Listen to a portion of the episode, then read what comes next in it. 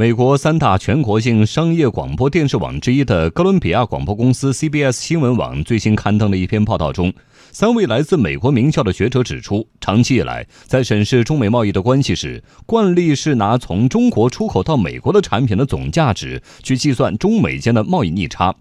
比如，一个在中国完成组装然后运往美国的出厂价为二百四十美元的 iPhone 苹果手机。商务部门会将这二百四十美元的出厂价直接算入美国对中国的贸易逆差中去，可实际上，按照三位美国学者的说法，这上百亿的贸易逆差当中的最主要部分却根本不是被被中国赚走的，反而是进入了美国苹果公司以及日本一些高科技企业的腰包，而中国真正从一台 iPhone 上赚取的只有区区八点四六美元，即整个出厂价的百分之三点六。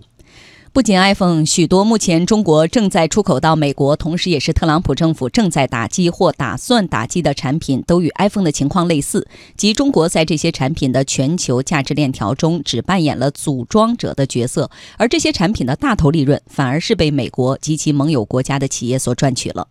三位美国专家总结说，这便是为何与中国打贸易战根本是无意义的。